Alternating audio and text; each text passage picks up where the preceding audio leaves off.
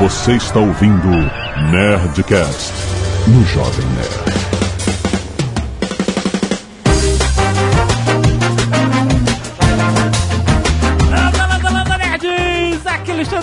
Jovem Nerd, eu sou o designer medíocre. Oi, aqui é o Danilo Siqueira e eu não sei desenhar. Oi, aqui é o Elesbão e sim, eu tenho um nome. Oi, eu sou o Marcelo Martinez e vocês devem me conhecer do Nerdcast 135, Profissão Ilustrador, e do ainda inédito Nerdcast 423, Como Ganhar no Pro Evolution Soccer mesmo jogando com o Flamengo.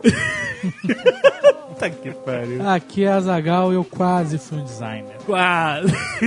Quantos quadros você já... Né? Quase foi É a advogado. minha vida. Quase foi designer.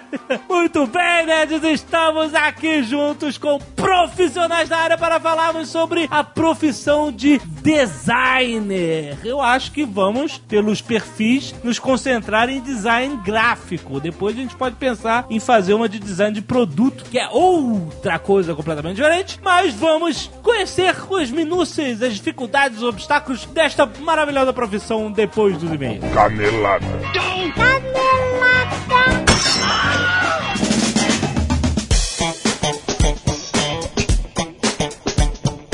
Muito bem, acabamos para mais uma semana de e canelada do Nerdcast da Campus Party!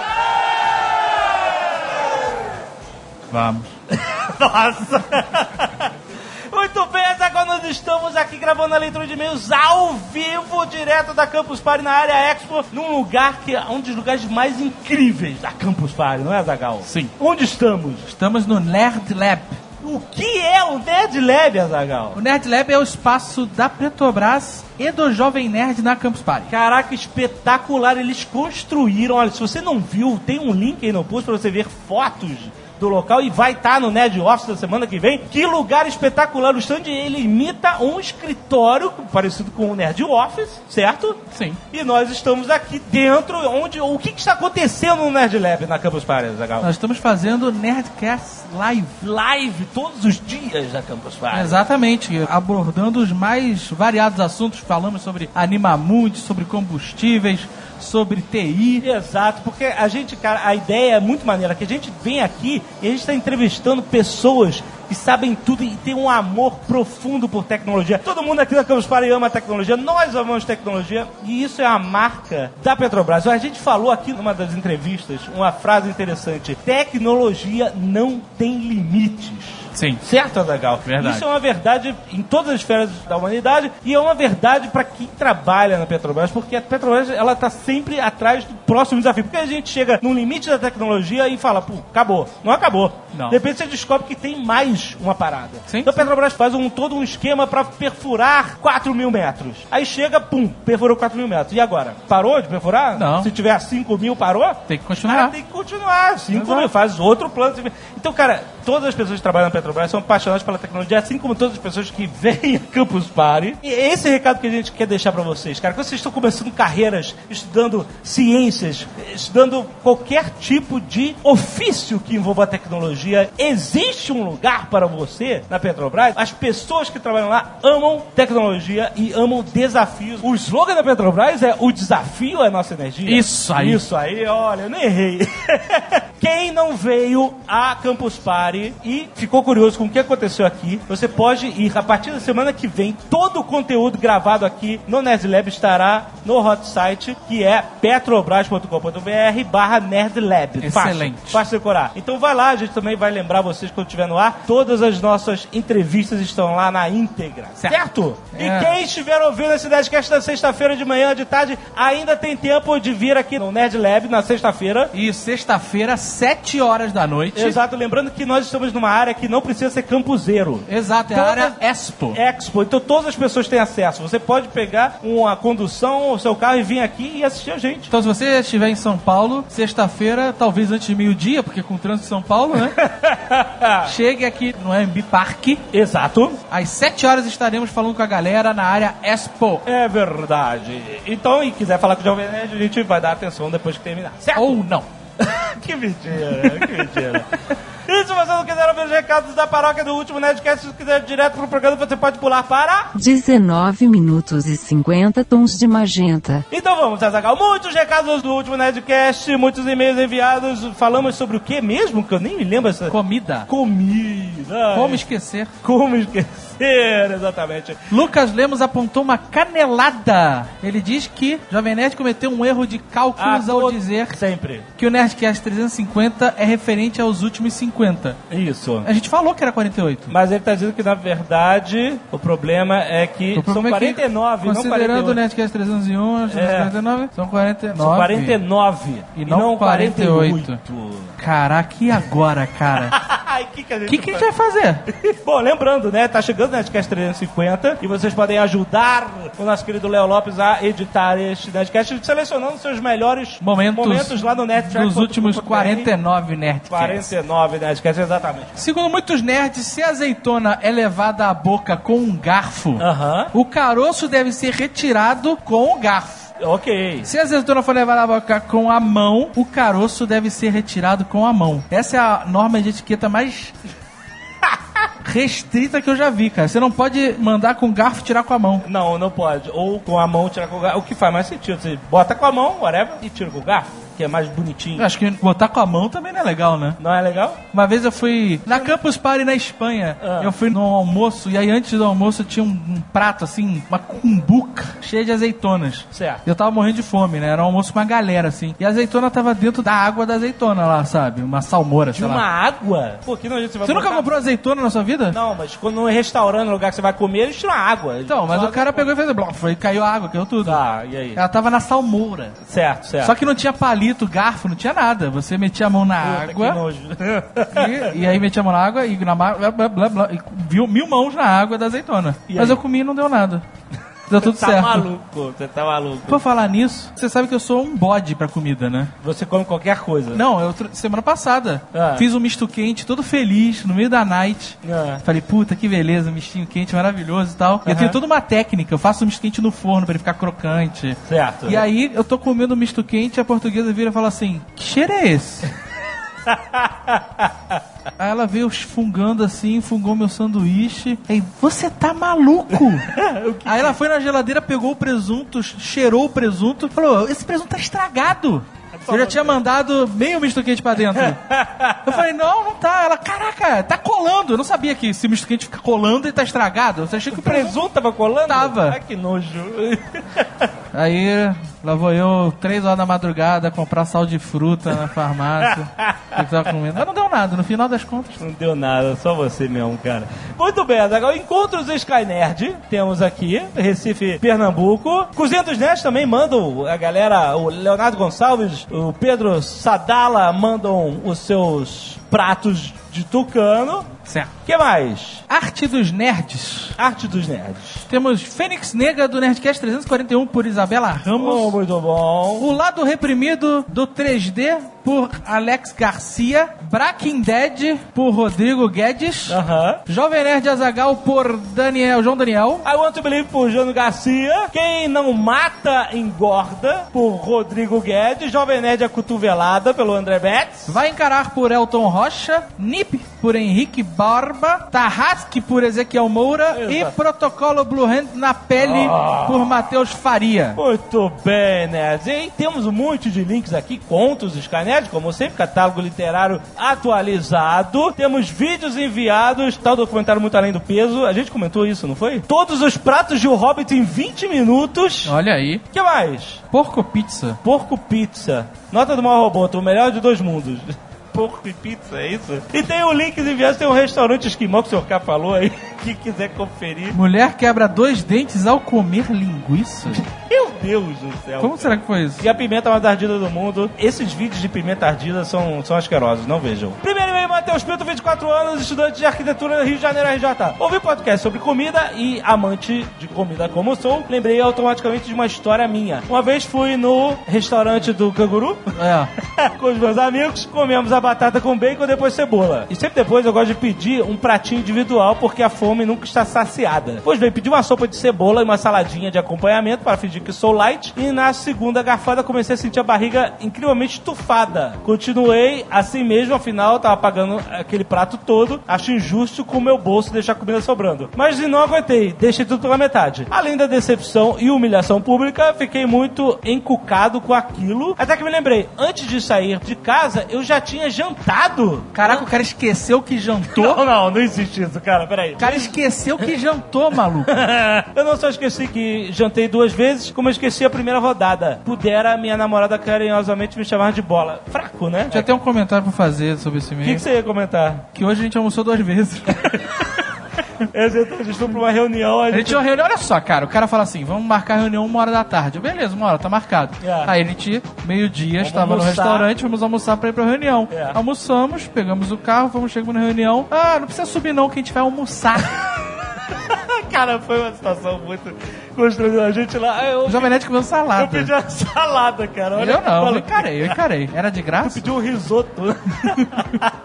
Gabriel Queijo. Não, isso não é sobre o nome do cara. Queijo. Queijo? Ah. 19 anos, nossa, estudante de publicidade e propaganda São Paulo SP. certo. Fala aí, pessoal, antes de qualquer coisa, meu sobrenome é Queijo sim. Olha, Olha aí. Caraca, meu irmão, parabéns, cara, parabéns. O cara vem com a zoada embutida. Exato. No Nerdcast 347 sobre comida, É. vocês falaram de pés sujos e dos casos de nojeiras em certos pratos de restaurante. Verdade.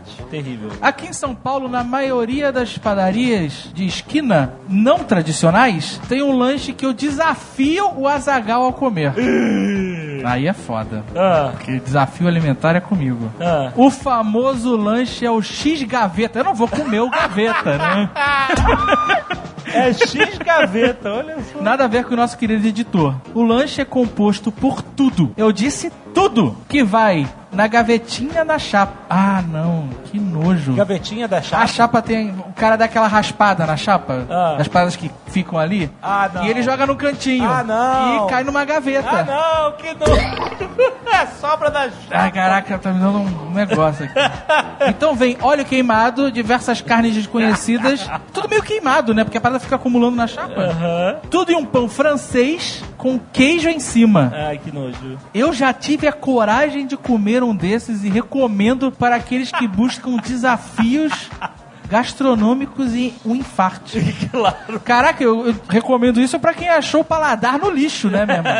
cara. Deve ser uma parada asquerosa. É lixo, né, cara? Marcos Fabrício, 27 anos, design em Design? Não. não. não. Design instrucional, é Ah. a carreira dele. Bauru, São Paulo, ok. O episódio sobre comida foi ótimo e cruel ao mesmo tempo. Ótimo pelo conteúdo de qualidade e cruel porque eu decidi ouvi-lo próximo ao meu horário de almoço do trabalho. Então, a cada prato que vocês falavam, meu estômago não ele gritava. Sobre o episódio, minha família tem um açougue barra rotisserie. Olha, que O chique. que é uma rotisserie? Não sei. Mas é chique. no qual eu trabalhei durante muitos anos. Antes da faculdade e durante também, então posso falar de algumas coisas com propriedade. Assim como a avó do Tucano, lá em casa, pelo menos três vezes ao ano, tem um leitão a pururuca. Como é meu pai ou eu que ajudamos a fazer, Jovem Nerd não vai chorar agora, que ele botou entre aspas, nós vamos, com toda a calma, escolher o leitãozinho mais carnudo e gordinho. Ai, ai meu Deus, que terror. Até carismático e tararel. E, bom, ele escolhe o leitão. Depois disso, infelizmente, temos que pôr fiz a sua vida Por fim. é, porque tá escrito fish. Bom, eu não sei, ele não entrou em detalhes aqui, mas bom, vocês sabem o que acontece, né? Eu quero, como o Sr. K, manter a ilusão da grande plantação de leitão a pururuca. Outra coisa interessante que pode chocar o Jovem Nerd é o fato, é outro fato da minha vida. Como eu morei muitos anos em sítio, era de costume, às vezes, os compadres do meu pai e mãe e outros familiares irem lá em casa, matarem um boi pra fazer um churrasco ou outros pratos. Detalhe importante, é, é nojento. eu não vou falar isso. Gente, é uma carne, é uma coisa nojenta, cara. Fala, cara. É, ah, tudo bem, enquanto eles iam cortando boi, ele ia botando brasa na panela, é nojento. Hã? É nojento. O quê? Eles iam botando brasa na panela enquanto os caras estavam lá. O que, que tem de nojento nisso? Nojento. Eu quero acreditar na plantação, Adagal. Ilusões urbanas. Não sei se a Zagal já provou, mas procure aí no Paraná por costela de chão. Não tem corte melhor. Já provou uma costela de chão? Já, É bom? claro. É aquela que você comeu às três da manhã, não conseguiu dormir depois? Não, aquilo era uma outra costela. Porque no, no, em Curitiba tem costela 24 horas. 24 horas, eu Quem fui- vai comer costela às 3 Não, horas da 4, manhã? 4 da manhã. Você vai comer costela às 4 da manhã. foi, Tá cara, mas realmente é, é um pouco pesado. e aí eu tava na casa de um amigo meu que o banheiro, por sorte, o banheiro dele era em frente à parede, assim, o sanitário, sabe? O trono. E aí eu pude dormir assim, apoiado. Tiago Silvestre Cabola, 30 anos, gerente de produto, presidente Prudente São Paulo. Olá, nerd. Já trabalhei três anos em. du- Eu vou ler exatamente como tá escrito. Ah. Já trabalhei em três indústrias de alimentos. Tava escrito certo, eu achei que tava errado. por isso. Léo, no programa tem que ficar bonito, hein? Não, não, tem que botar. Não, senhor. Ah, Não, senhor. Por quê? Mas por quê? Então, a partir de hoje, Não, caraca, não, não, cara. não, não. Pronto, vai. Já trabalhei em três indústrias de alimentos, dentre elas duas que produziam embutidos, nuggets, Não. steak, salsichas, mortadelas, entre outros. Não quero saber. Ah, mas não quero deixa saber. de ser fresco.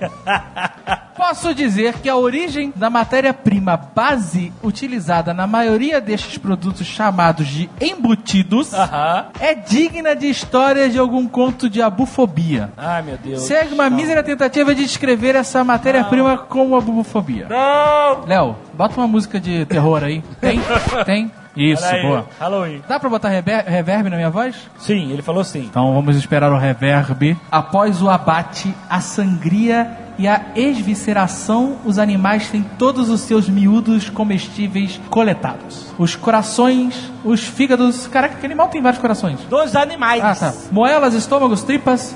Nada se perde. Facas afiadas em mãos competentes em alguns casos, com máquinas habilidosas, desmembram as partes extraídas o máximo de carne de seus ossos. Sem suas partes nobres, o animal é apenas a espinha dorsal. Algumas costelas, algumas outras partes de aspecto asqueroso são esmagadas e moídas de forma que nem um pedacinho de osso minúsculo seja percebido pelo tato. Na nossa boca. Ah, o tato da nossa boca. Eu pensei que eles ficavam fazendo assim na comida. Por fim, se obtém uma massa rosada, acinzentada, de cheiro nauseante, embalada em sacos de 20 quilos e congelada a menos 20 graus Celsius.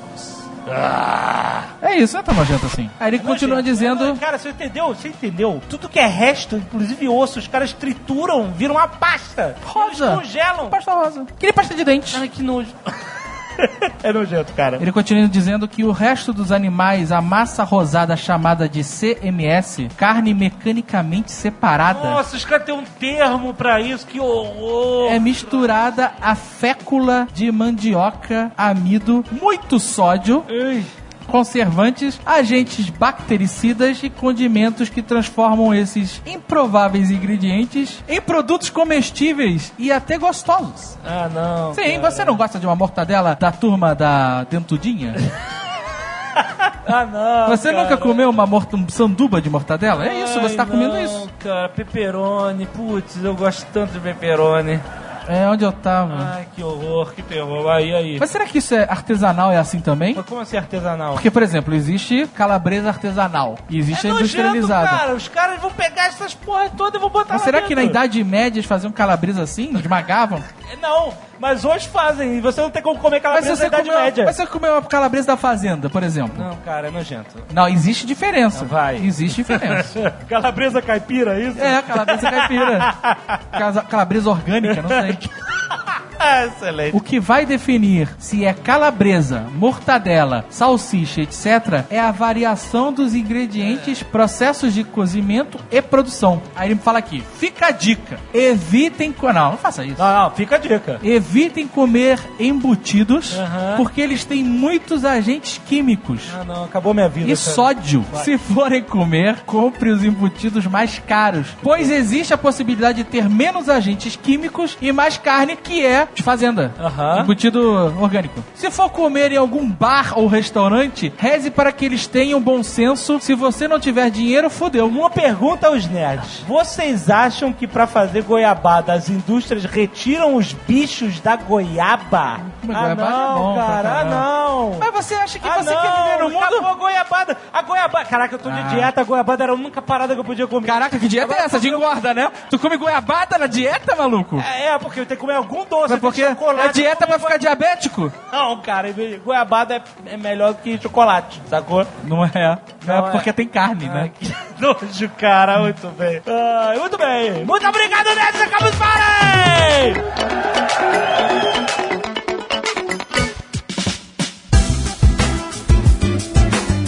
Muito bem, senhores. Queria começar apresentando as pessoas. Marcelo Martins já esteve, né? Como ele falou, no Nerdcast de Ilustrador. Ex-professor meu e do Azagal na Faculdade de Desenho Industrial. Um carrasco. que isso? Você não ia aula, cara. A gente já conversou sobre isso no outro Nerdcast. O Azagal gostava dele que ele era jovem, entendeu? Então ele... Eu ele- era jovem, né? então Todos nós já fomos. né? É, não é? Pá. O cara que viu Johnny Quest quando era criança. Então, sabe, a gente se identificava. Falava a mesma língua. Professor, design garoto, design moleque. É, do moleque. De design sincopado. Elesbão e Haroldinho, dois funkeiros classe A. A galera se agita quando toca o Star Wars. toca aí, filho. Elesbão e Haroldinho, dois funkeiros classe A. A galera se agita quando toca o Wars. Olha só, eles vão um mito na época da faculdade, não tive aula com ele, mas recebia de vez em quando e pulava em cima quando apareceu sendo distribuído na faculdade o design de bolso, saudoso design de bolso, um livreto, um livreto com experimentações de design que aparecia na faculdade assim, caralho, esses caras são fodas, fazem experimentações com design, com grafismo, alterando logomarcas, puta cara, era, era show de bola esse cara. Antes de todo mundo, né? Antes de todo mundo, antes de virar mainstream. Danilo Siqueira, let's fotografar. O cara que esteve aqui também na esquete de fotografia. O cara que fotografou e ganhou prêmios com a foto do vestido de noiva preso nos balões. Olha aí. O vestido voador. O vestido voador também é designer. Então estamos aqui todos para falar sobre tudo isso, certo? Certo. Minha primeira vez, os outros são todos veteranos. É, veteranos, é. Você que é. Tá vendo, Zé? Ô, Mas por que, que eu falei dos funkeiros classic? Que claro que eles vão fez uma montagem do Star Wars nos anos 90 que foi um sucesso desgraçado nos primórdios da internet. Foi um sucesso desgraçado. Foi um sucesso o que significa um sucesso desgraçado? Não, eu... Todo mundo conheceu e desgraçou a vida dele. É isso. ah, às ele... vezes acontece. Né? Às vezes- Pô, muito bom, muito É, o Rio Grande pegou uma puta na avenida e foi um sucesso desgraçado isso, né? Se tivesse YouTube na época, eu tinha batido um milhão lá no YouTube. Ai, caraca, que Depois excelente. ele fez o filme Quatro Casamentos e o Funeral da Minha Carreira.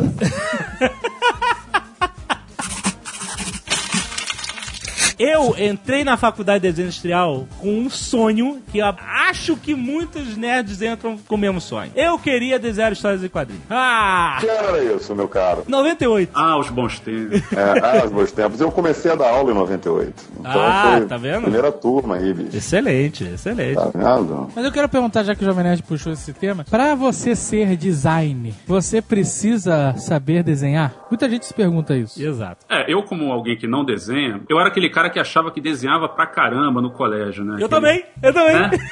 Ah, ele desenha, ele é tão legal, né? Isso. Aquele párea social que só é lembrado na feira de ciências. né? Esse sou eu. E caí, né, naquele abismo da faculdade. Eu, eu era um chachim social, uma pessoa que não se relacionava, né, um totem praticamente. Totem. E lá eu comecei a viver traumas, porque eu, eu entrei na sala com gente que desenhava muito, e de repente eu, eu achei que eu tinha perdido os dedos, tinha ganhado um gancho. É, eu não conseguia fazer mais nada. Ali eu ganhei um trauma, parei de desenhar, fiquei com esse trauma há muito tempo. Mas pulando já para sua resposta, eu acho que talvez a confusão aí seja com o termo. Eu acho que o designer ele tem que saber ilustrar. E aí ilustrar vai da técnica, né? Você pode ilustrar com letra, com o meio que tiver ao seu alcance, né? Que é a forma de você criar a informação, né? de você comunicar. Agora, desenhar no, no senso estrito é uma dessas técnicas. Se vai ajudar, vai, mas é um daqueles casos em que a tecnologia ela abre aí as portas e libera bastante, né? Eu comecei na minha introdução falando que não sei desenhar porque é, primeiro que é verdade, e segundo que vamos dizer assim que é um pouco de frustração assim, porque me ajudaria muito mais se eu tivesse a mão boa para desenhar do que eu tenho que me esforçar muito mais pra passar uma ideia que eu quero do que se eu soubesse desenhar, entendeu? Eu, como um cara que queria desenhar e, e era assim, é ou belas artes ou desenho industrial. Aí tem muita gente que passa por esse dilema. Eu, eu quero seguir a profissão de ilustrador, eu quero desenhar, quero trabalhar desenhando e tal. E o cara fica nessa dúvida. Aí eu fui pra desenho industrial. E aí eu aprendi que, primeiro, não precisava saber desenhar pra ser um bom designer. Tudo bem, eu nunca fui um bom designer. Mas eu tentei, pelo menos. Eu aprendi como é que funcionava. E segundo, realmente, o Danilo pode até dizer, olha, realmente às vezes é mais difícil, eu não posso esboçar num papel uma ideia tão facilmente quanto um ilustrador que é designer também pode. Não, ok, mas você também tem a plena capacidade de executar ou de fazer o, o layout que sem saber rabiscar um boneco de palito, né, cara? Existe, você não tá em plena desvantagem em, relação aos outros, É, né? mas eu acho que, é, por exemplo, eu sou de uma geração que é, eu me formei em 95, né? E na época começando computação gráfica, né? Aquela coisa, CorelDRAW, é, PageMaker, aquelas coisas, Photoshop, etc. Que foram ferramentas que, vamos dizer, me ajudaram de uma certa maneira a me virar, entendeu? Do que eu ter que desenhar na mão e passar para outra pessoa, entendeu? Então eu acho que o computador ajuda nesse sentido. A gente pegou bem essa transição, né, do analógico pro digital. Anos Exatamente, 90, é. anos 90 foi exatamente isso. Você ainda tinha gente meio apegada ao analógico, você já tinha gente no- no digital, e era um digital às vezes capenga, dependendo de onde fosse, né? Muitas vezes capenga que você estava preso a algumas tecnologias aí, você tinha gargalos, né? Não era tão amigável, que a tecnologia evolui mesmo. Enquanto você falava aí, você ia citando os anos, estava até lembrando da, um dado da faculdade que situa bem no tempo tecnologicamente. Eu me lembro quando surgiu o Layer no Photoshop. Ó, É. ó. a revolução. Acho que foi no Photoshop 2.5, não me lembro a versão exata, né? E quando surgiu, eu demorei a entender, mas, porra, o que é o layer, né? O que é isso? Assim, você fica pensando, e, porra, o layer hoje em dia é quase que um paradigma, né? É, você é. você Não, raciocina sem E ele. acho que tinha até um limite de layers no Photoshop, acho que era Tem, eu descobri ele no meu projeto. Era 99 layers. É, sem Olha. layers, é, exatamente. É, Esse negócio de desenhar e tal, eu acho que a gente confunde um pouco ilustração com desenho. né? É, eu ia falar Então, tem isso. muito esse lance do cara entrar na faculdade. E eu sempre falava isso para as turmas: vocês não vão se tornar ilustradores. Ilustração é uma outra expertise, como fotografia é. Ambas servem para ilustrar um artigo, uma matéria, etc, etc, como o Zé falou. Mas desenhar no sentido de projeto, de projetar, acho que todo designer deveria dominar isso, deveria dominar o esboço. Até porque, olha só, quando você faz um logotipo, você está desenhando. Né? Você não está teclando letras, você está desenhando, criando uma forma específica para aquilo. Quando você desenha um ícone, você está desenhando. Eu Aham. acho que o, o designer que domina o esboço, o designer que desenha e usa o desenho no seu projeto, ele projeta melhor. Ah, ah, Não vamos confundir isso com a ilustração, com, com, com a virtuose da imagem como ilustração. Acho que isso aí é uma outra questão. E aí, nesse sentido, o computador nivelou. E nivelou por baixo, né? Mas nivelou. Mas se você não desenha, não desista, porque há espaço. pra você ser um designer medíocre que nem eu. Não, você- eu conheço excelentes designers que não são ilustradores, Sim, mas que sim. eh, eles desenham. Eles- Sim, o que o Zé fazia no design de bolso, onde ele fazia as paródias gráficas da- dos logotipos famosos, era um redesenho em cima dali perfeito. Né? Ele refazia aquilo seguindo a mesma estética original. Ou seja, ele estava desenhando por cima. Sim, sim. Viu, Zé? Você desenhava, tá? Obrigado, obrigado. Qual vocês diriam que é a essência da programação visual? Muita gente não entende o que que é o desenho industrial, o que que é a programação visual. Eu não entendo bem o que que é isso. O que que eu vou fazer se eu estiver fazendo essa profissão? É que na verdade, desenho industrial e programação visual e design é, são coisas diferentes, né? É. Desenho industrial é um péssimo nome, assim. É, é. Teoricamente não é pra você fazer clips. Na minha formatura, Uma forma. O clips eu, acho um excelente exemplo porque é uma forma simples que é usada aos porrilhões e feito de forma industrial, né? Ah, isso seria o, projeto de produto, né? Exato. Exatamente. Não, é porque comumente você junta as duas habilitações. O design gráfico, que era chamado de programação visual, comunicação visual, e o design de produto, que é o projeto de produto. Então, acho que em 100 cidades brasileiras você tem curso de design hoje. Tem curso para Dedel. A maioria desses cursos no, no Brasil são cursos comuns de desenho industrial, ou seja lá o nome, mas que oferecem as duas habilitações. E aí vem a confusão, né? Porque você tem um ciclo comum de disciplinas e duas habilitações diferentes. Mas aí é como jornalismo é, como comunicação em geral é. Você faz um ciclo comum e escolhe uma habilitação. Resumidamente, design gráfico tem uma definição da ADG legal aí para isso, que entende o design gráfico como um processo técnico e criativo que se utiliza de imagem e texto para comunicar mensagem, conceitos, etc, para informar, estimular, persuadir, entreter, etc, etc. Tô lendo isso aqui agora, hein? Olha que bonito. Olá, Google. Inclusive, etc. né? Agora, vocês imaginam que um dia me chamaram na escola dos meus filhos, sempre na semana do, do trabalho, né? Eles chamam alguns pais, assim, pra falar sobre a profissão pras crianças, né? Crianças de 4, 5 anos. Ah, que beleza. Então você imagina eu chegando lá e falando o que que faz desenho industrial. Falei pra eles, ó, sabe a caixa de sucrilhos? Ah, Então, boa, boa. É a gente que faz. A gente que fala que é. Tem uma história boa do Gustavo Pequeira, não sei se ele ainda atende, mas na época ele trabalhava nas embalagens do Omo e ele disse isso, que a avó dele passou a entender o que ele fazia quando ele disse, olha, vó, eu faço a embalagem do Omo. Porque isso, isso levou pro contexto dela, o É, design, claro, né? Claro, claro. É algo muito eh, tangível, né? Eu faço essa caixa aqui, né? Como é um livro, né? Como é um CD e tal. Então, quando você fala de um logotipo ou de identidade visual em geral, talvez fique um pouco mais complicado, né? Eu também já fui dar palestrinha lá na escola do meu filho, e aí essa semana, na, na festinha de criança, um amigo dele virou pra mim e falou: Qual é a sua profissão mesmo? Aí eu já dei aquele suspiro, né? Ah, eu sou designer gráfico. Aí ele, ah, você faz livro e desenhos. aí eu, aí. Olha. eu olhei pra cara dele, é mesmo? É. Aí, ele, é, o João já contou.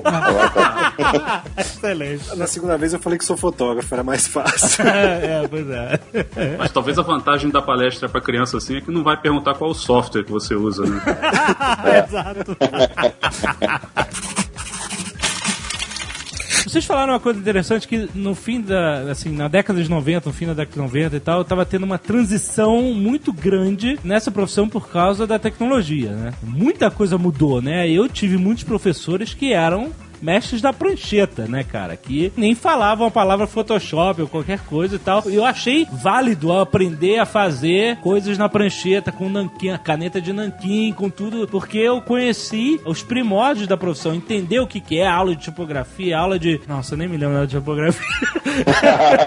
Mas era muito interessante é, você ter o analógico para você poder entender como você vai transformar isso no digital. Eu pouco mexi. Como é que é hoje? Eu não sei se vocês dão aula ainda. é, Assim, vocês sabem como é que é hoje essa relação de aprendizado com o design com a tecnologia tão avançada como tá hoje? O que eu ia dizer dessa história da transição, que é, da, pelo que eu tô vendo, é a mesma geração, né? Danilo, basicamente, mesma geração aí. A gente pegou, provavelmente, eles nos, primeiros estágios, remunerados ou não, eles pegaram essa transição tecnológica, né? Eu, pô, eu me lembro do meu primeiro estágio, que era é, em 90 ou 91, alguma coisa assim, a gente fazendo degradê pra uma coisa que é sempre em uma cor, né? Um degradê de um azul pra um branco só. Uma coisa que eu faço com um clique hoje, em qualquer programa, né? É, eu peguei bem o fim disso. O primeiro escritório de design que eu fiz um estágio, assim, já era computador, assim, já tava usando computador. Mas eu lembro que na faculdade tinha uma coisa muito interessante, que quem já trabalhava, ou fazia estágio pelo menos, já tava mais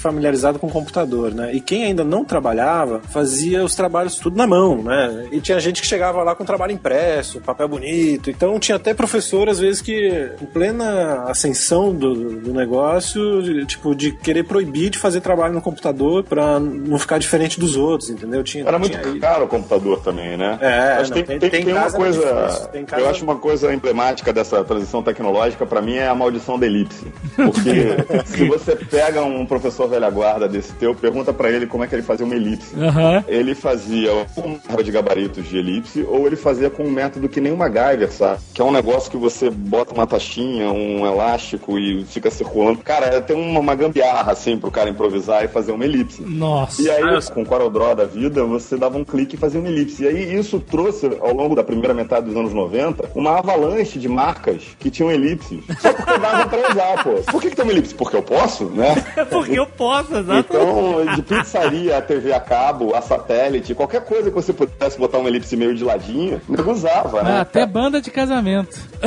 O eu, sogro pediu pro Jovem eu Nerd. fiz uma filipeta muito cretina cheia de elipse. Caraca, cara. Era o, é o design frisbee, né, cara? É a maldição da elipse, cara.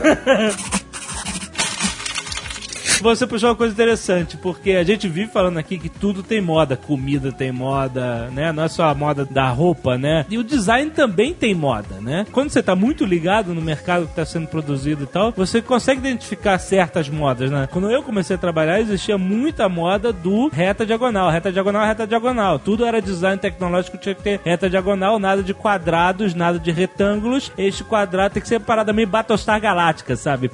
Bordas na diagonal e tal, não sei o que, era tudo muito assim. Eu acho que isso é muito reflexo também da tecnologia daquele período. Porque É, é isso, sim. o mesmo lance da elipse, você tem depois, sei lá, o David Carson, que foi um grande diretor de arte, um designer americano, né, na década de 90, o trabalho dele era muito influenciado, por exemplo, por um software que era o Quark Express, que era o software de diagramação daquela época, né? Então, ele permitia que você mexesse entre linha, entre letra, mancha de texto e tal. Então, aquilo aparecia no trabalho do cara. Depois que o InDesign pegou, por exemplo, você começou a ver coisas que tem mais na suíte Adobe que não tinha no Quark Express, como, sei lá, você transformar a letra numa caixa de imagem, né? Aham. E aí você começar a aplicar uma foto dentro da letra, uma coisa que era mais fácil de você fazer no InDesign. A gente que tem o olho treinado para isso, né, e fareja, você vai identificando, você vai vendo a peça pronta e falando, ah, o cara fez isso porque ele fez assim. Acho que mal comparando é como aqueles programinhas que eu não sei se ainda existe, né? Print Master, News Print Shop, aqueles programinhas bem simplesinhos pra fazer convite que as pessoas usavam. E você, e você reconhecia todos os padrões, os desenhos, os templates todos, né? Você reconhece a forma de utilização, o, o- raciocínio preguiçoso, muitas vezes, que o cara teve pra fazer tal Perfeito, coisa. perfeito. O, o Carson, que você disse, talvez tenha sido, como pessoa, né? Como personalidade, talvez tenha sido, nos anos 90, a grande moda, né? Que é muitas vezes uma sombra em, em muita gente que Todo mundo começou a desconstruir texto por causa é, dele, né? ele trouxe um discurso que muitas vezes era mais orgânico, que era algo mais interessante, que justamente quando todo mundo estava entrando no digital e o digital ele enrijecia muito o design, o Carson ele entrou ali trazendo uma linguagem que era uma linguagem de fanzine dos anos 70, finalzinho dos anos 70, que emulava Xerox, aquelas coisas todas. Então ele criou esse, esse contraponto, né? E muita gente surtou com aquilo, né? Então o cara conquistou muita coisa. E muito ruído, né? Que era uma coisa justamente que o computador estava deixando tudo muito limpo e ele É. voltou com muito ruído, muito é, é, empilhamento de coisas e tal. Tinha muito dessa coisa de Xerox que você tá falando, exatamente. né? É, e uma coisa que tinha acontecido um pouco antes, assim, enfim, quase 10 anos antes, mas que demorou a maturar, que é importante também, que aí já é bem na introdução mesmo do desktop publishing, né, que é o que, é- veio com o lançamento do Macintosh, que quando surge a, a Emigre, a publicação Emigre lá nos Estados Unidos e a Suzana Lico, eles começam a fazer as fontes digitais por conta própria, além das próprias fontes que viriam para o meio digital, né, que viriam do analógico para o digital, eles começaram a criar fontes já no meio digital. Claro que isso teve um processo aí até o ponto de você ter softwares amigáveis, isso a gente conta aí quase 15 ou 20 anos.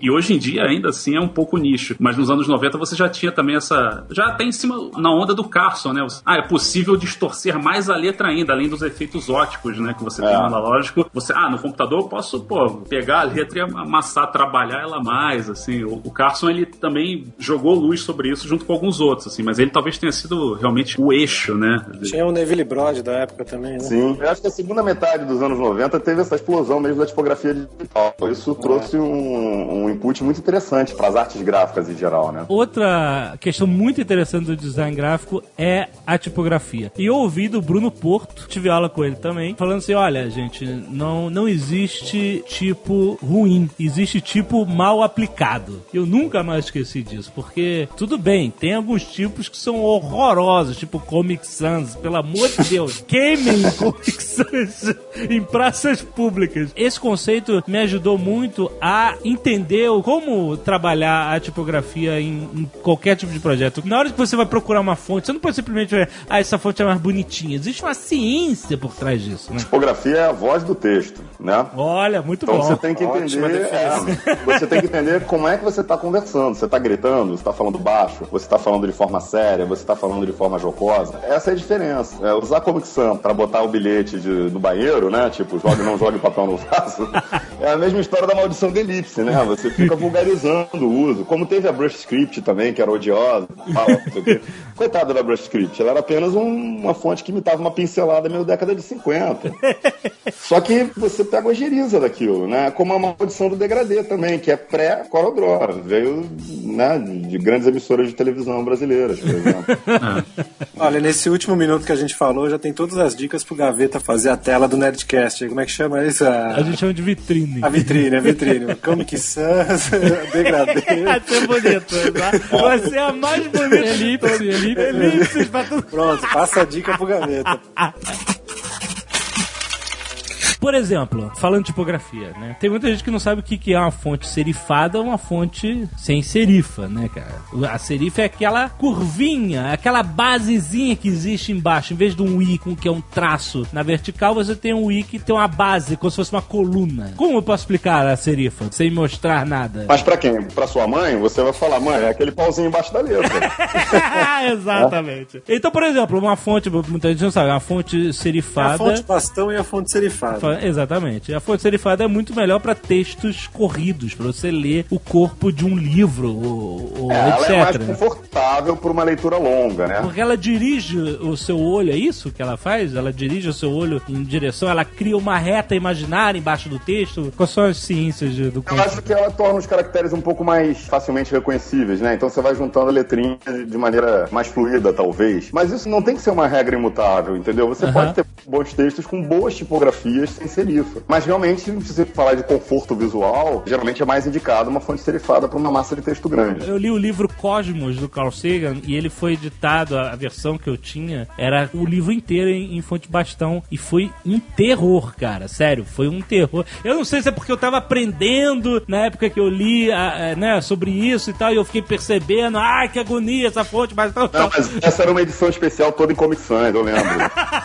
Imagina, é como ler um telex com um rolo de. Papel higiênico, né, cara? É um, é um troço interminável. assim. Exato, exatamente. A tipografia também ela é muito assombrada às vezes por essas regras, né? Da serifa, não serifa, tal fonte é bonita, tal fonte é melhor. É uma área do design que gera muitas vezes esses preconceitos, né? Essas ideias que devem ser subvertidas. É claro que muitas vezes isso é baseado, sim, em pesquisa, tem uma base ergonômica e um fundamento. Mas, cara, não custa nada sempre testar a possibilidade. Enfim, não tem que considerar, até porque o próprio conceito de texto, ele é elástico. Qual é o tamanho do texto, né? Qual é a função do texto, para que ele se destina, enfim. Como ele vai ser diagramado, né? Porque aí volta aquela história também. É, de novo, a gente tá falando de design, não de arte pura e simples, né? Não de expressão gráfica. Se é design, ele tá solucionando algum tipo de problema de comunicação. Então, na verdade, você tem que entender qual é o problema. E legibilidade é um negócio que depende do interesse do teu leitor. Então, se você tá diagramando um fanzine grunge, você pode, né?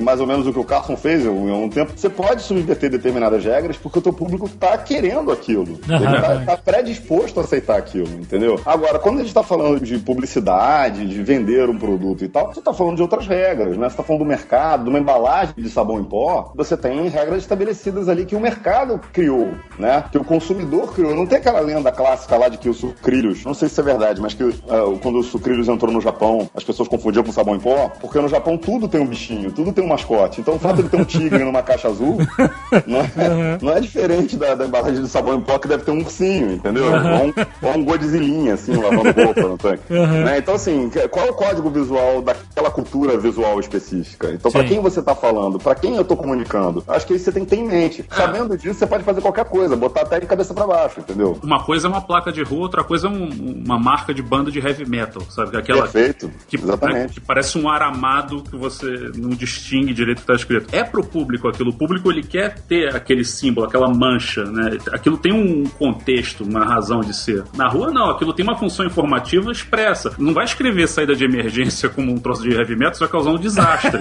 Exatamente. né? Aliás, eu aprendi na faculdade que a, a fonte mais legível do mundo era a Universe e ela era usada em todas as placas de trânsito. É- ainda é verdade isso? A fonte mais legível do mundo deve ser aquela do teste de visão do oculista, aquela da.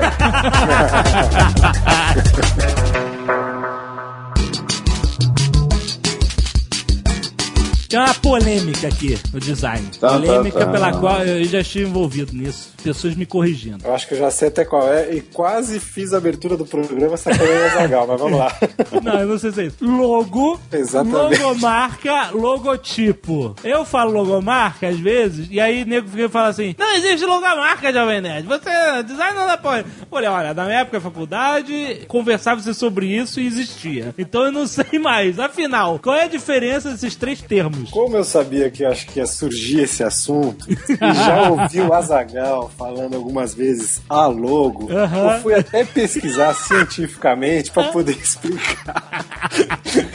e sacanear. Não, mas assim, a, a palavra logomarca, na verdade, ela, ela não existe. Assim, foi a, é- é- abrasileiraram Hum. o, o logotipo, entendeu? O logo da palavra do grego quer dizer significado. Sim, tá? logo. E, e tipos, né, figura. E logomarca, quando você procura a origem da palavra, é- ela quer dizer significado, significado. Exatamente. Então não quer dizer nada, não existe essa palavra. Entendeu? Mas sabe qual é o que acontece? É o seguinte, logomarca dói no ouvido mesmo. Mas é um termo que pegou. A publicidade, por exemplo, usa. O que não quer dizer grandes coisas, né? O, o dicionário consagrou logomarca. Não, eu Pois é. falar a logo por causa disso. A logomarca. A logomarca. É, exato. Abreviar a logomarca, daí fala a logo, mas isso tá completamente errado. É como falar tipologia, né? Pois é, mas aí que tá. Se você perguntar pro professor Pascoal, ele vai dizer, não, tá na boca do povo, então caiu. Tem um livro do Bruno Porto, que a gente falou ainda agora, que é o Logotipo versus Logomarca, a Batalha do Século, onde ele reúne artigos com opiniões distintas sobre o uso de logotipo e logomarca. E você vai e forma a sua opinião depois de ler. É um bom livro. Olha só. Mas então você tá falando que pelo sentido etimológico da palavra. A gente pode falar só logo, faz vai. sentido. É Só logo, logo. Não, peraí, o logo ou a logo? E é logo. Lo- o logo de logotipo, não. O Isso. logotipo. Exatamente. Logo é apelido de logotipo, é isso. É. Logo é apelido de logotipo e logomarca é uma maluquice que a gente inventou e todo mundo. acontece é o seguinte, Coca-Cola é um logotipo. Certo. Agora, quando você tem um símbolo, por exemplo, na Pepsi, só pra ficar no terreno das bebidas com gás, que você tem a bola aí escrito Pepsi embaixo, as pessoas chamam de logomarca. Porque acham que a bola é a marca e o logo é do logotipo. Aí Vem muito daí a confusão. Né? Isso é um logograma, na verdade, se você pegar pra puxar palavras. Logograma. Não é nenhum crime se chamar tudo de logotipo, numa boa, gente. Vamos simplificar a história, entendeu? Na dúvida, fale marca. Pronto. Sim, sim, sim. É o que a gente aprendeu, né, Zé? É. E- Pronto, então- E marca ruim é cicatriz, né? Que a gente fala.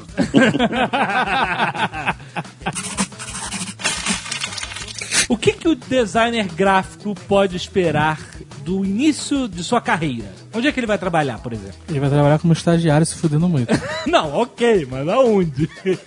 Vai cair em agência de publicidade, fatalmente? Aqui a gente tem vários exemplos de excelentes profissionais colocados de forma diferente no mercado. Exatamente, isso é- eu quero saber essa diversidade. E aonde é que dá cada início de carreira. Eu tenho a impressão que o principal absorvedor dessa massa aí é o mercado publicitário, num, num primeiro momento, né? Depois, aí você vai ter, sim, o mercado de design. Primeiro, a pessoa sendo contratada ou por estúdios de design de- dos mais diversos tamanhos. Hoje você tem estúdios muito pequenos, você tem já as chamadas agências de design, né? Que atendem quase como agência de publicidade, só que ela tem o viés do design, né? Ela tem essa abordagem mais de tratar o projeto, abraçar o projeto por completo, levar ele todas as possibilidades, né? Desde o próprio design de produto até o design gráfico, web design, enfim. E a outra, muita gente às vezes opta de forma errada, que é abrir a própria empresa de lampejo, né? Abre sem pensar muito e esquece que tem uma tarefa gerencial pesada aí pra fazer, né? Acha que é só montar uma oficina, né? Não, quero montar o, o negócio e, pô, o trabalho vai chegar e é só fazer uma continha de somar e tá pronto, né? Não, é porque geralmente o cara, quando começa essa coisa do Freela, né? Ele tá lá no quarto de empregada da casa dele.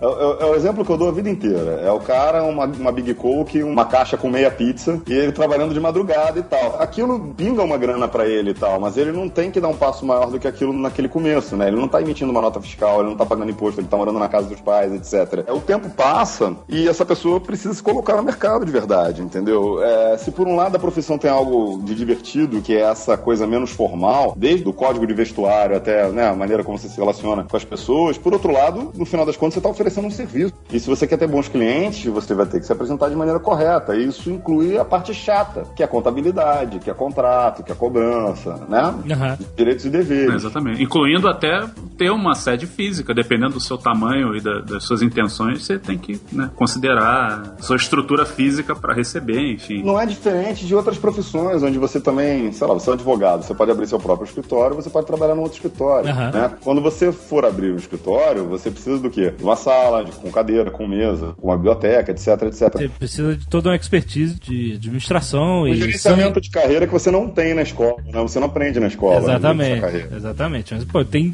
N cursos aí fora que você pode fazer e tal pra aprender. Por exemplo, o, o Marcelo e o Elisbão, eles têm estúdios próprios. Cada um de vocês, certo? Sim. Isso. Vocês tomaram essa decisão quando? Você acabou de falar que é uma merda e vocês dois têm. Não, mas é, a minha vida é muito triste. o Danilo trabalha em agência, certo, Danilo? Isso, isso. Trabalho em agência de publicidade. De publicidade. Então temos aí dois perfis diferentes. Pra vocês que abriram seus estúdios, quando é que veio a ideia, quando é que veio a vontade, quando é que vocês descobriram que era isso que vocês queriam? É, como é que veio isso? Boa- Boa pergunta, Marcelo. Voltando, isso foi no século passado, né? Aí. Fazendo uma linha do tempo rápida, eu tinha passado por dois estágios. Um fanzine que eu fazia paralelamente a um dos estágios tinha evoluído, tinha virado uma revista, porque era um fanzine sobre animação japonesa e foi na época que estourou Cavaleiros do Zodíaco. Olha aí. Ah, aí uma editora contratou a gente e o fanzine foi alçado à condição de revista. Fazer a revista foi um pouco uma escola, eu aprendi diagramando, de repente de uma hora para outra tinha uma revista pô, de 100 mil exemplares para diagramar, tinha 20 e poucos anos na cara. Qual era o 20 nome? Animação. Animação? Olha só. O projeto durou um ano. Quando acabou o projeto, o Haroldinho, né, ou Cláudio, ele tinha largado a administração, estava começando em design, trabalhava num, num escritório de arquitetura que tinha um, um pequeno braço em design e ele estava saindo de lá com um fotógrafo e estava montando lá uma sociedade. E ele soube que eu estava saindo, a gente já se conhecia do tempo de colégio, enfim. Ele me chamou e a gente montou essa primeira sociedade, isso deve ter sido em 96, enfim. Éramos nós dois e um sócio que não era designer nem por formação, assim. Apesar de sócio, nós dois, por sermos mais novos, ele era mais de 10 anos mais velho, a gente tinha um comportamento mais, na verdade, quase que empregado, né? Era um sócio formal, assim. Dali a gente saiu muito frustrado, enfim, e resolveu recomeçar tudo num sentido literal. Foi aí que surgiu a coisa do Lesban Haroldinho. A gente saiu tão frustrado e revoltado com a vida, com a impossibilidade de criar as coisas, ainda tava naquele tesão de acreditar na carreira, acreditar nas coisas. Então a gente falou, pô, cara, vamos esquecer tudo que a gente fez até hoje. Eu não quero ver também meu nome que tá nos créditos aí de muito CD safado nas lojas aí. Vamos trocar, vamos pegar um, um nome novo. Tinha uma piada de um cara que conhecia todo mundo, e no final ele aparece ao lado do Papa, e o cara não reconhece o Papa, reconhece o outro, e esse cara era o Haroldinho. E é o Cláudio. O Cláudio é o cara que, pô, vai conhecer você hoje e vai lembrar daqui a cinco anos. Quase o meu oposto, eu esqueço, eu tenho uma dificuldade em guardar nome de pessoas. E o Elesbão vem do TV Pirata, era o cara que era tipo um Quasimodo, o cara que não tinha amigo, não sei o que. E eu e não podia ouvir falar a palavra amigo. Eu tava, pô, resmungando na época. Eu falava, porra, não tenho amigo, eu sou um Elesbão, cara. Porra. A gente falou, pô, esse- funciona esse nome, né? Tem uma sonoridade. É um nome estranho pra caramba, mas que ninguém vai confundir, porque muitos estúdios de design eram assombrados por nomes que o cara queria usar um nome muito ligado à carreira, sabe? É, não, é vórtice, né? É, elipse, elipse design. Nosso primeiro cliente somos nós mesmos. A gente lançou o design de bolso. O design de bolso era esse zine que a gente experimentava livremente. A gente não queria ter desculpa pra dizer, ah, isso saiu assim por causa do cliente ou não. Isso saiu assim por culpa minha. Ele nasceu muito rápido. Aí teve uma situação que eu também achei interessante. A gente primeiro pensou em executar, depois a gente pensou em como dar saída nele. Porque se a gente ficasse antecipando muitos problemas, né? Pô, como a gente vai imprimir? Como a gente vai distribuir? Não ia nem sair, sabe? Vamos criar primeiro, depois a gente resolve o que a gente faz com isso. Porque se a pessoa ficar antecipando demais os problemas, ela não sai nem da cama. Mas enfim, aí a gente teve esse segundo momento de sociedade, que éramos só eu e o Cláudio, que foi de 97 a 2002, que foi um laboratório muito interessante. Não era um laboratório secreto, como o do Marcelo, mas foi muito importante. Eu considero assim uma pós-graduação, que a gente fez de de uma forma meio naif, mas fez. E lá a gente exercitava muito livremente as coisas e desenvolvia muito uma linguagem própria. Por outro lado, pegando aí o que já foi dito, a gente começou a detectar com o tempo justamente falhas nessa questão estrutural e de gerência. A gente via que a gente não conseguia lidar direito com essa parte, com essa mecânica de cuidar né, da estrutura do estúdio, lidar com a parte não tão glamourosa às vezes ou não tão relacionada ao, ao universo direto do design. né? Eu lembro até uma vez que tinha um cliente ligando comigo, ele crente que eu tava na reunião, eu tava varrendo a escada. Ele falava, não, você tá fazendo o quê? Ele ele crente que eu tava fazendo algo muito nobre, eu tava varrendo folha da escada do estúdio. O, o nosso estúdio era do tamanho de um elevador, cara. assim.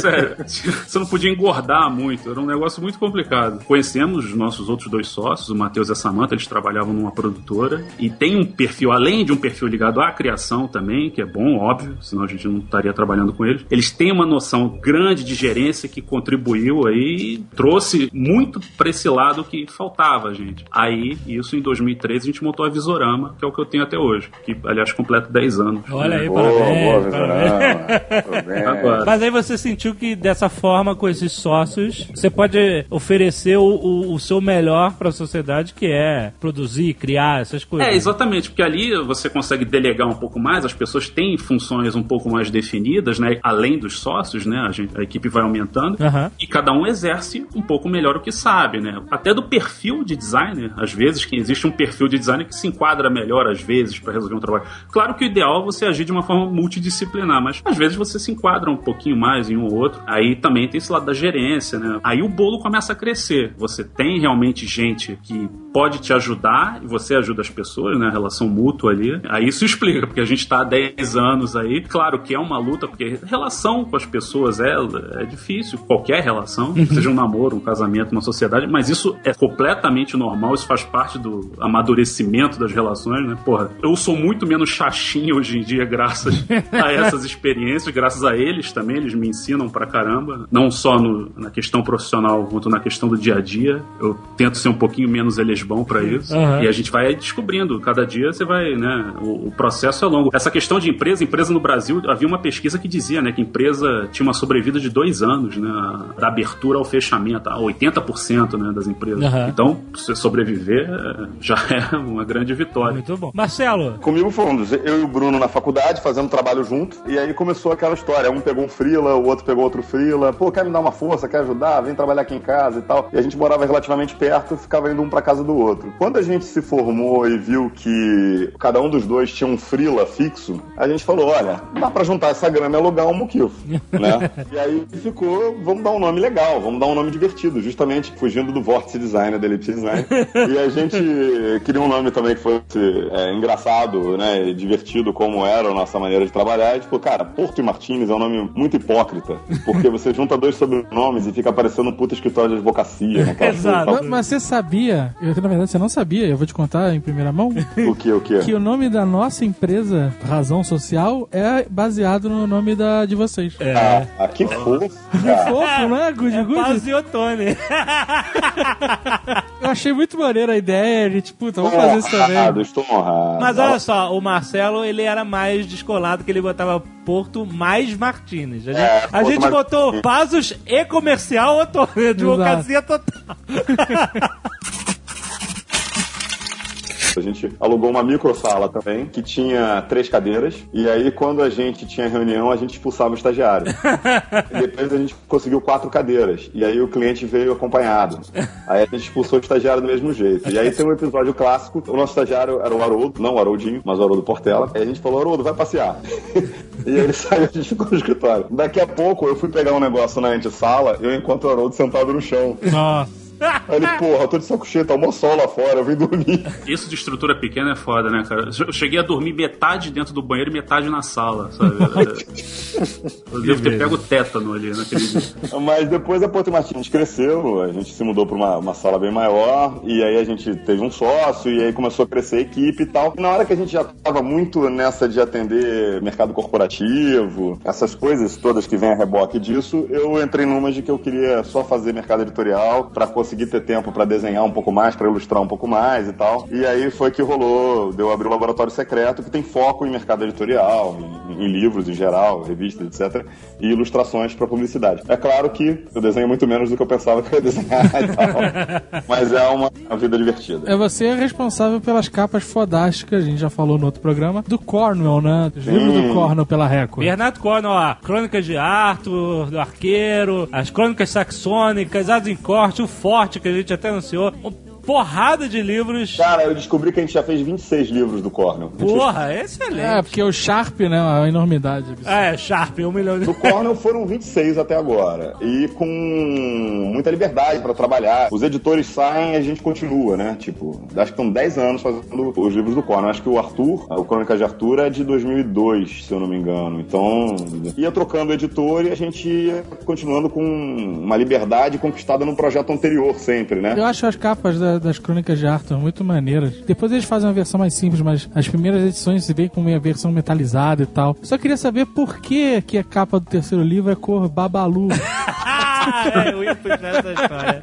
É, exatamente. Ah, O Excalibur, o terceiro livro, É. muita gente deve ter aquela versão rosada, bonita. Cara, eu mostro isso numa palestra, que eu, quando eu mostro o case do Corner, geralmente faz sucesso essa hora, mostrando o making off. É, o que acontece é o seguinte, esse papel metalizado era um inferno, tá? A tinta não secava em cima dele. E aí a gente queria imprimir em branco, é, e aí se você usasse a tinta especial em branco, ela ficava bege. E aí fizeram uns testes e a gente descobriu que se a gente usasse o prata em cima do prata, ele ficava branco, né? Era uma coisa meio assim, esquisita. E a gente tinha toda uma preocupação com o entintamento da ilustração para poder deixar umas áreas prateadas e tal. E aquilo era uma sobrecapa. Aham. E aí eu orientava o ilustrador, a gente mandava os esboços pro ilustrador, que era o Keeper. E aí na palestra até legal, que no, no primeiro volume é uma ilustração fodástica, assim, o nosso RAF. A segunda é uma ilustração eh, razoável e a terceira sou eu em cima de um banquinho segurando uma espada de madeira, já prismando. e, e vai lá, entendeu? E toma, né? E aí o Keeper fazia a arte e era uma arte muito com colagem, com muito ruído e tal. Então era difícil até você fazer um tratamento de cor em função daquilo. O que eu tinha estabelecido é que o primeiro livro era azul, o segundo ia ser aquele ferrugem, né? Isso. E o terceiro ia ser um vermelho tomate, vermelho sangue. Aham. Só que a tinta, a maneira como a ilustração estava entintada, a gente tratou o possível aquilo, e os testes com papel metalizado estavam tornando o resultado um pouco escuro. E aí o nosso editor, na época, hoje Mundo Barreiros, ele entrou numas que, cara, vai ficar muito parecido com o anterior, tem que trocar. Só que o negócio já estava imprimindo, cara. E aí, como é que troca? Aí não querem voltar atrás, porque vai custar dinheiro e tal. Aí a gente trocou os filmes, entendeu? Magenta Cian, sei lá o que a gente fez, fez uma troca de filmes. E aí virou o Babalu, né, cara? E eu falo pra galera, os fãs do Corner são os barbudos, metaleiros, eles vão dar porrada na gente. E aí, né, quando saiu a edição em papel, a gente corrigiu pro É, eu vi, eu vi ela vermelha. É mais bonita, depois, é mais né? bonita. Mas É, o que eu mas tenho é a Babalu, desgraçado. Cola um chiclete nela que dá um. Você falou uma coisa que fez parte da minha formação como designer, que foi o seguinte, foi uma escolha que eu fiz. Você comentou de uma capa de livro Babalu, que deve ser vermelho sangue. É. Mas depois que tá lá, tá imprimindo, fudeu. É isso aí, forever. Eu senti isso na pele algumas vezes na faculdade, fazendo trabalhos, felizmente não pra clientes e tal, coisas de faculdade e tal, ou mini frilas assim, mas pra amigos e tal. Você faz o negócio, manda imprimir, você viu que fez merda e já tá impresso. Fudeu, se fudeu. Não, mas isso chama-se efeito surpresa, é uma coisa legal. É, a editora amava isso. Na, na animação teve uma que a gente fez também, que foi uma capa roxa, que gerou um troço que a gente chamou de paredão da vergonha. Cara, parecia uma sala repleta de revistas. Foi uma capa que eu aprovei por telefone. Nossa. Então, quais são as dificuldades de você trabalhar com mídia impressa? Não tem como, né? Pô, eu, eu, que, eu que não sou um profissional gabaritado como os outros aqui, esses dois últimos anos, a gente tem feito livros da Nerd Books. É um terror trabalhar com mídia impressa, cara.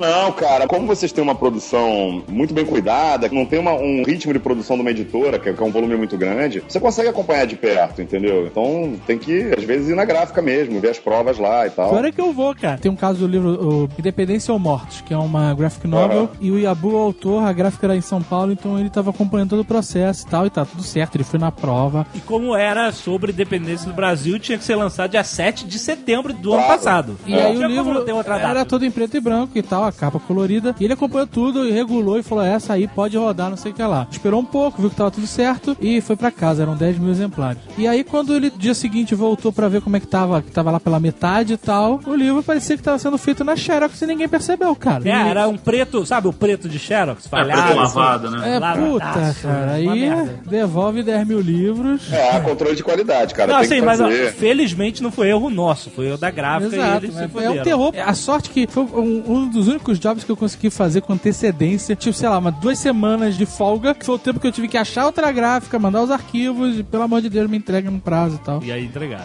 É, aí é aquela história, você começa a trabalhar sempre com um fornecedor de confiança, um cara que vai te atender nessa hora do pepino também, ritmo rápido pra você poder aprovar as provas de cor. Exato. Pediu pra carregar mais a cor tal ou menos a cor tal, aí tem aquela experiência mesmo de, de processo gráfico, né? Que é totalmente diferente da experiência de web, de site. Quer dizer, Aí entra os expertises, né? É porque o web, se você errar e tiver online, você corrige rapidamente. Exatamente isso que eu falei, porque eu já tinha uma tendência a trabalhar com o computador, internet, desde antes da faculdade. Esse processo traumático de você errar e ir pra gráfica e tal, me afastou da mídia impressa e me jogou direto pro design digital, online, de internet e tal, né? Porque você errou, meu irmão, troca lá, sobe arquivo no FTP, consertou. Ninguém viu. Não, mas a prova é um pouco pra isso mesmo. Eu gosto muito de experimentar, deixar umas coisinhas escondidas na prova, pra Aham. ver como é que elas voltam e ver se aquilo funciona. Quer dizer, às vezes você faz um preto e faz um preto misturado com ciano, a mesma coisa, pra Sim. ver se ele vai imprimir diferente, bom, entendeu? bom macete, bom macete pra você. É, a gente faz uns testezinhos assim também. Dá pra fazer umas brincadeiras. Danilo, você trabalha mais com o digital, mais com o impresso? Na agência que eu trabalho, na UMAP, a gente tem um departamento lá, o pessoal chama de departamento de design, mas assim, é- cada agência dá um nome pra isso. Tem gente que chama de BTL, que é Below the Line, design, promoção, cada um dá um nome pra esse tipo de coisa. E lá a gente tem alguns clientes que a gente faz o material mais, como o próprio nome diz, Below the Line, o que não é anúncio, vamos dizer assim. Até fazemos anúncios de vez em quando, mas é mais é, material de, por exemplo, ponto de venda, logotipo. A gente não faz aquele design, vamos dizer assim, aquele design de raiz, né? Como identidade visual, esse tipo de coisa. Aí, esse tipo de coisa, os, os clientes acabam indo para agências de design mesmo. Eu costumo brincar que o design na agência de publicidade é uma coisa meio prostituída, vamos dizer assim, né? Os caras na agência, eles não estão acostumados a pagar para isso, né? A agência de publicidade ganha dinheiro com mídia. Então, quando você vai lá cobrar um logotipo do cliente, o cara não, não quer nem saber, entendeu? É, Ele acha que já tá tudo embutido. Aham. Então, eu acho que é meio, sabe, marginalizado, assim. Eu acho que uma agência de design faz as coisas específicas e cobram por isso. A agência de publicidade é um pouco diferente, assim. Não quero generalizar, mas do que eu já vi no mercado é meio isso, entendeu? A gente é um plus ali pro cliente, entendeu? Ele precisa de alguma coisa dessa área. Ah, chama o pessoal do departamento de design que eles fazem. É um serviço que pode ser oferecido, né? Exatamente. Mas não é bem cobrado, entendeu? A agência não ganha dinheiro com isso. Mas a agência, mesmo assim, muitas vezes ela fecha uma ação com o cliente e a própria agência vai procurar e vai pagar um estúdio de design pra se juntar a eles na, na campanha, não é? Não é o caso? Não acontece? Não. O cliente vai ter que procurar a agência de design separadamente da agência de publicidade dele? Ou vem tudo no mesmo pacote já, normalmente? É muito raro, tá? Mas vou, vou dar um exemplo. Ah, a gente quer fazer o manual de identidade visual da empresa. A agência de publicidade faz? Ah, vamos lá ver com eles. Daí o que que a gente faz? A gente meio que terceiriza e dirige todo o processo, entendeu? Ah, vai fazer com uma agência de design, mas com a nossa supervisão, vamos dizer assim, porque a Aham. gente também já conhece mais o cliente. Mas aí, Danilo, é como trabalhar com um ilustrador, né? É meio Você- isso, mas se você pensar, a agência de publicidade é isso, ela agencia todo o Isso, processo. exatamente. Então ela, ela contrata o ilustrador, ela contrata o fotógrafo, por exemplo, ela cria uma, uma campanha, vamos dizer assim, e ela vai fazer essa campanha sair agenciando toda essa turma. Mesmo serve para a área de design. Então é normal que um estúdio de design esteja trabalhando diretamente com agências de publicidade mais do que com, diretamente com o cliente. Sim, sim, acontece, acontece. É, eu trabalho muito com agência. Na agência lá a gente trabalha muito com estúdios de ilustração e com fotógrafos, aí a parte de, de vídeo com produtoras, etc. Mas agências de design um pouco menos, assim. Só fazendo um parênteses aqui, no meu caso, eu trabalho até mais especificamente com publicidade, porque o meu foco atual é mais em vídeo. Eu não tô ligado tanto ao impresso hoje em dia. Apesar de eu pô, amar impresso, sentir falta de cheiro de tinta, assim, mas. É mesmo? É, eu sou aquele cara que recebe o livro e cheira, sabe? O livro. É, mas ah, mas isso também. cheirinho todo de livro é muito Todo bom. mundo É. cheira o livro. E... Mas eu cheiro impressos em geral, assim, eu sinto muita falta de cheiro de tinta. Então, cheira lá o livro magenta, lá, o Bubalu, que vai dar um cheirinho de Bubalu, né?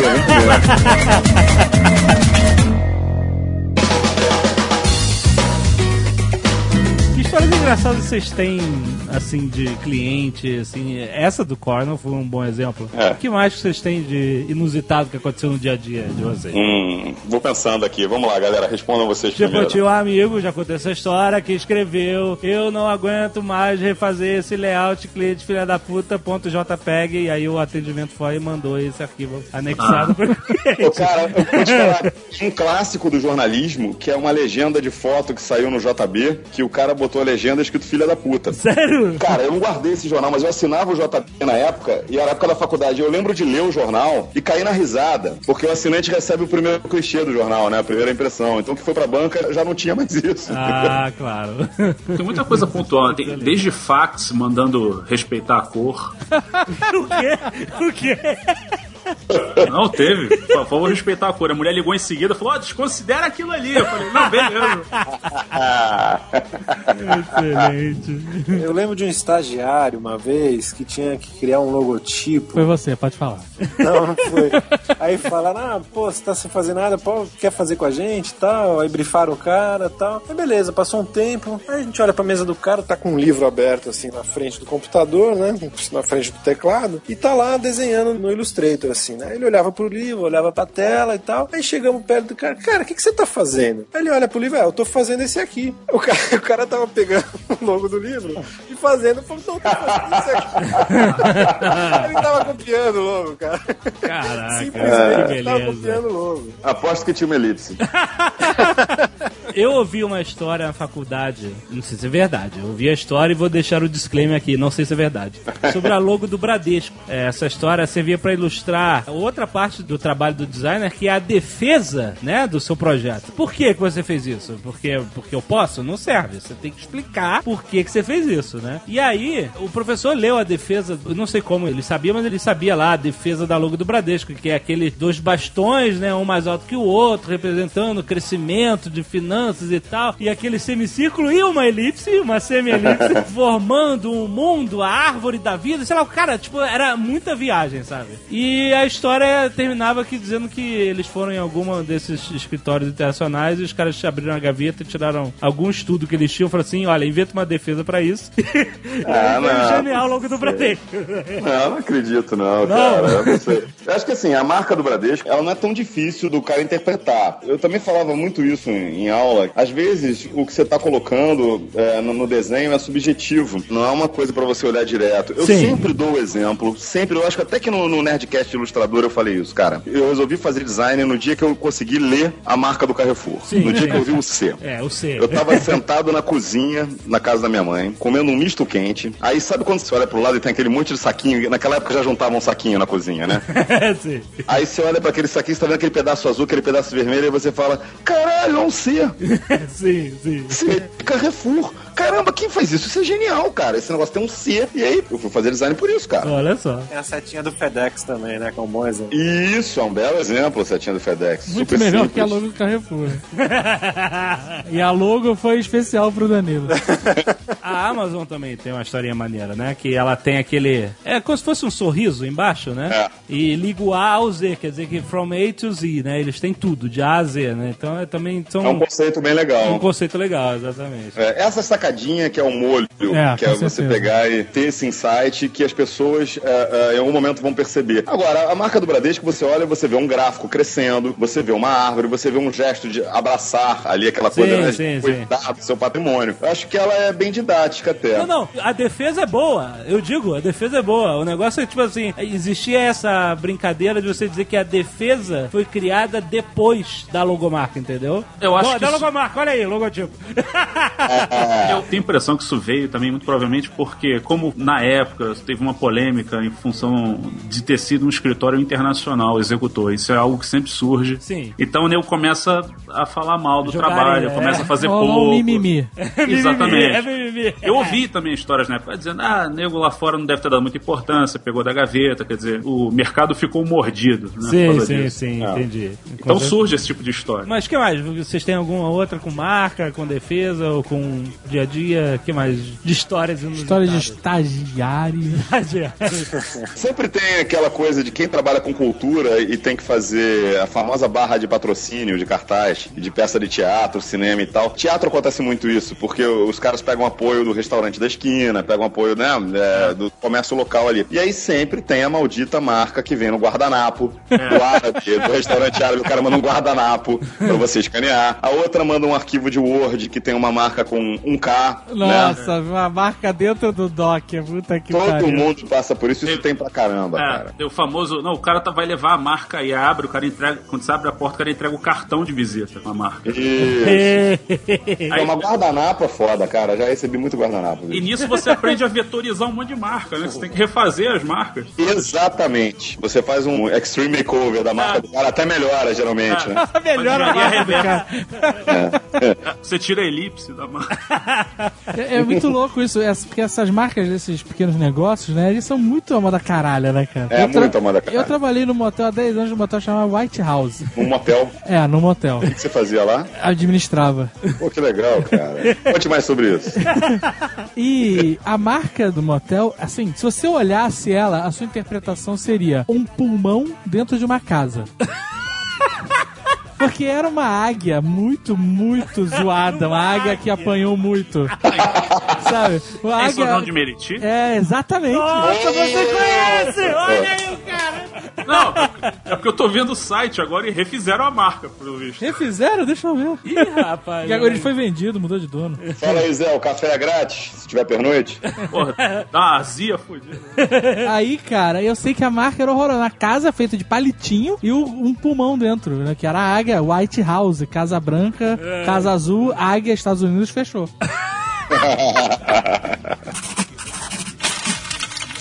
Maluquices de cliente. Você falou aí, respeito a cor no fax e tal. O que mais que tem de maluquice de cliente? Esse é, pelo menos, a parte divertida. Primeiro que sofrível, mas depois viram histórias divertidas.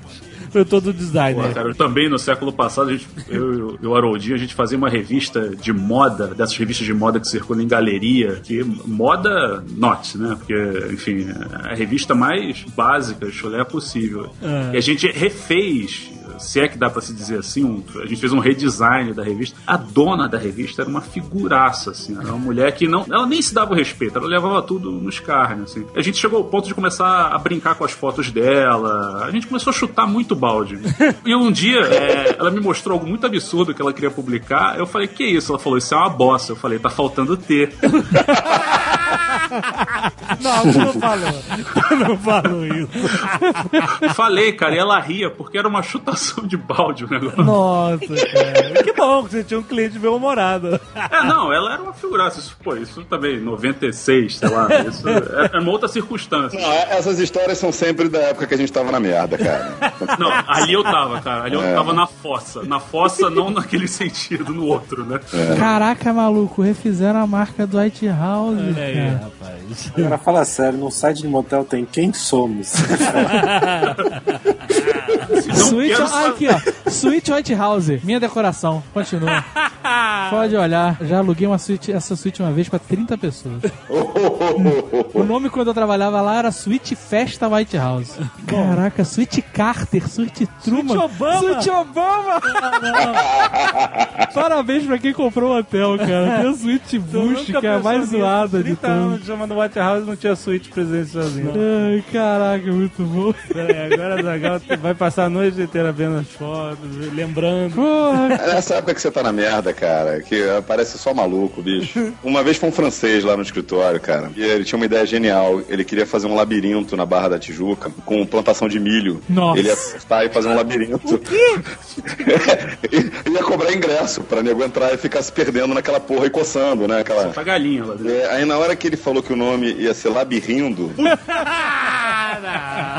aí eu e minha grande língua, eu falei, cara, esse nome é uma bosta, bicho. Aí ele nunca mais voltou. labirinto. Caraca, o cara tinha terra na Barra de Juca pra fazer plantação de milho e Ah, labirinto. cara, eu não sei, bicho. As coisas são muito estranhas. Onde eu trabalhei, cara, a galera tinha um doc compartilhado no servidor. Sempre que rolava uma coisa nova, o nego ia lá, abria e adicionava a data, o cliente e a pérola. É isso de dar nome engraçadinho pra arquivo, isso causa problema pra caramba. É, não, isso a gente Outro, editando o catálogo de bolsa de couro, o cara coloca bolsa de couro de lombo. Aí eu chego pra abrir, cara, puta, era o filho do dono que tava posando com a bolsa, cara, no arquivo. Não, sério? Era. E o cara, Caraca. cara, que nome é esse? Bo- Bolsa de couro de lombo? Também nessa época, na, na Fossa Design. Quando a gente montou o estúdio atual, que se chama Visorama de Versões Eletrônicas, a gente recebia muita ligação querendo alugar flipper. Sério? Ô, Zé, eu sou laboratório secreto e recebo currículo de enfermeira, cara.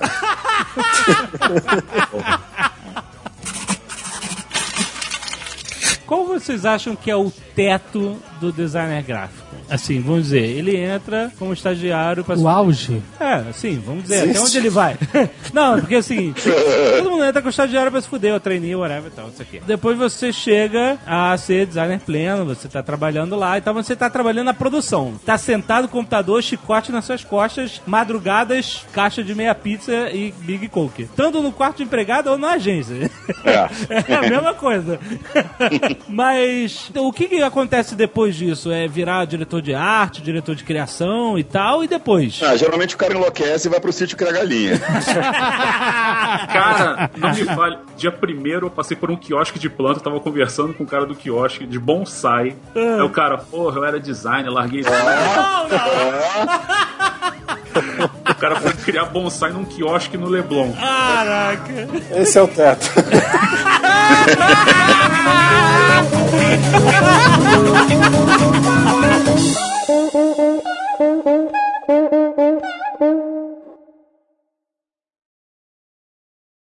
Este Nerdcast foi editado por Radiofobia, podcast e multimídia.